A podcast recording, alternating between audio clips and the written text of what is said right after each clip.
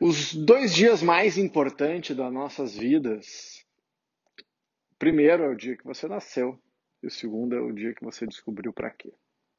Essa frase é do Mark Twain, eu gosto muito.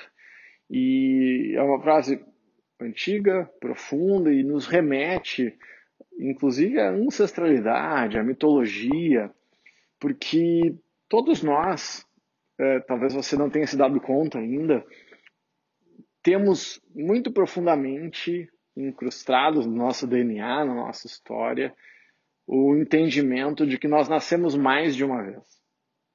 Eu vou falar e vai ficar meio óbvio assim, porque você nasce né, dos seus pais biológicos, só que depois você nasce várias vezes novamente. E onde está isso na nossa mitologia, na nossa história, na nossa forma de ter e estar no mundo? Está lá no Godfather, Godmother, padrinho, a madrinha. Então, essa figura, né, que, que é o Godfather, Godmother, o padrinho, a madrinha, vem, está na nossa, na nossa cultura como um segundo pai, uma segunda mãe. E vários segundos, segundos, terceiros, quartos pais, porque nós temos lá os nossos padrinhos da vida, uh, temos o padrinho da profissão, temos os mentores que nós escolhemos, né? Os nossos pais, eles têm um papel fundamental na nossa existência, né? que principalmente dá conta dos primeiros anos de vida, do, dos valores fundamentais, da subsistência, da alimentação, mas de, de regra, isso muitas vezes gera conflito, a nossa apresentação para o mundo na forma da mentoria para a profissão, a mentoria para outros assuntos, os nossos pais não vão dar conta. Ah, então, se, seu, se, você quer seguir uma carreira médica e o seu pai não é médico, ele não vai ser o, a pessoa que vai acompanhar você nessa caminhada. Então, o primeiro nascimento, o primeiro dia mais importante, o dia que você nasce, o dia que você descobre por quê, é quando você renasce. E claro que isso é simbólico. Ah, mas como que isso acontece? Uh, essa caminhada de autoconhecimento, ela é solitária, por um lado, porque ela só acontece caminhando, os passos são seus, mas para expandir a consciência e mergulhar nas cavernas que nós temos eventualmente medo de entrar, né? os tesouros que a gente busca estão nas cavernas que a gente tem medo de entrar, como diz o Campbell, nós vamos precisar de mentores, de guias, nós vamos precisar aprender a utilizar a bússola, né? e isso passa por iniciação, porque muitas das pessoas que vieram antes de nós já fizeram o caminho, já trilharam o caminho, e aí você não precisa passar pelo mesmo trabalho que eles passaram. Então, a descoberta do que se quer, Maslow fala isso, saber o que se quer realmente é uma descoberta psicológica muito difícil. E isso é só o primeiro passo descobriu o porquê do Simon Sinek, o sentido do Viktor Frankl, né? o propósito aristotélico que ele fala que é a felicidade, entender por quê, qual é o sentido da própria existência, é uma pergunta que acompanha o ser humano desde sempre. O que, que eu estou fazendo aqui? E a natureza é cruel, porque ela não poupa quem não serve para nada. A natureza é assim.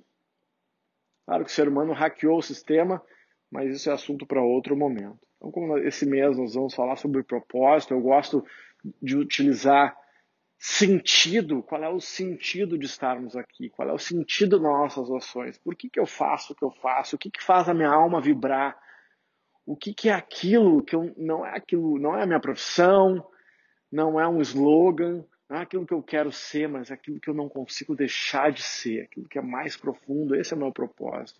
Qual é o sentido da minha existência nesse mundo e nesse mundo VUCA, né, volátil, incerto, complexo e ambíguo? Como que eu navego? Por isso que o propósito está sendo estudado por muita gente, virou até lugar comum, virou até né? Tipo coaching, assim, fala em propósito, as pessoas, né, virou uma, uma palavra meio nefasta, mas é uma palavra fantástica, porque está sendo estudado por historiadores, por gestores, por acadêmicos, por médicos. Até a medicina já está estudando o propósito e descobriu que pessoas que têm um propósito forte vivem mais e mais saudáveis. Empresas que têm um propósito de existir são mais valorizadas e têm mais valor de mercado. O propósito ele é investigado há milênios e agora que tá, de repente né, a ciência abriu os olhos para isso, os negócios abriram os olhos para isso. Porque, olha, gente, se você não transformou o seu trabalho, a sua empresa, o lugar onde você trabalha, numa forma de realizar o propósito de vida, ou de ajudar você a realizar o seu propósito, olha, desculpa, você está perdendo tempo de vida. Ah, mas eu trabalho na empresa de alguém, se não importa. Mesmo que você esteja ajudando alguém a cumprir o seu propósito através do seu trabalho, você precisa Precisa eu que estou dizendo, né? Você precisa fazer o que você quiser. A vida é sua, estraga ela do jeito que você quiser. Mas eu provoco você. Eu, que eu tenho a convicção de que você precisa parar e refletir. Primeiro, descobrir qual é o propósito. Já é difícil, mas é o primeiro passo. Uma vez descobrindo, compreendendo o propósito, para que, que você está nesse mundo, não importa onde você está. Se você está no serviço público, privado, se você é um empregado, você é patrão, não importa que você precisa é, primeiro, descobrir o propósito. Segundo, decidir viver através do propósito. E o terceiro é agir. Descobrir, decidir e fazer. Ah, mas se eu trabalho, por exemplo, na empresa de alguém que não, essa empresa não tem um propósito relacionado com o meu, se para e pensa. E é o que eu pergunto para as pessoas que trabalham comigo. Tá? Como a minha empresa pode te ajudar a realizar os teus sonhos?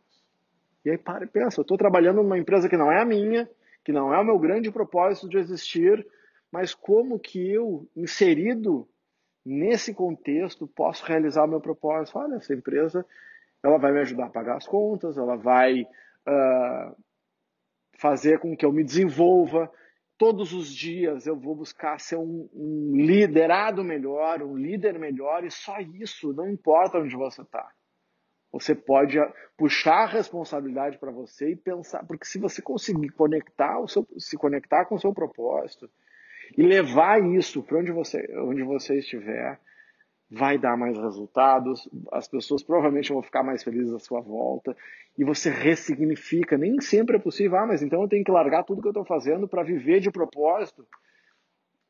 Olha, acho que sim, se for o caso.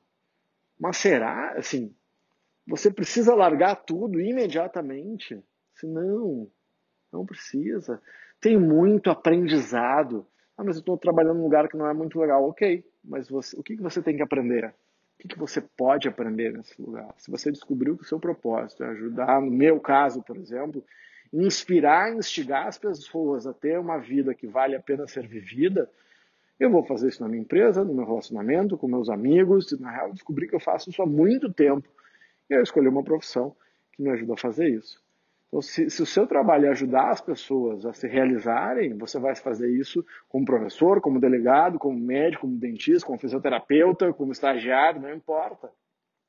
Embarca o propósito onde você estiver.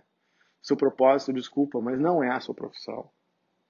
Ninguém nasceu para ser advogado, isso não existe. Tá? Propósito existe muito antes de existir advogado. Ninguém nasceu para ser fisioterapeuta, fisioterapia é uma, é uma profissão nova. medicina também é. Você pode exercer o seu propósito através da fisioterapia, através do direito, através da odontologia, através do que você for fazer. Quase não importa qual é a profissão. Claro que aí a ideia é que você escolha uma forma mais eficiente, mas até isso acontecer, é mais fácil que você se ressignifique sem se prejudicar o mundo à volta, né, o seu trabalho, a sua subsistência. Ah, então, mais importante é você seguir caminhando, tá? sem pressa, mas sem perder tempo. Tá?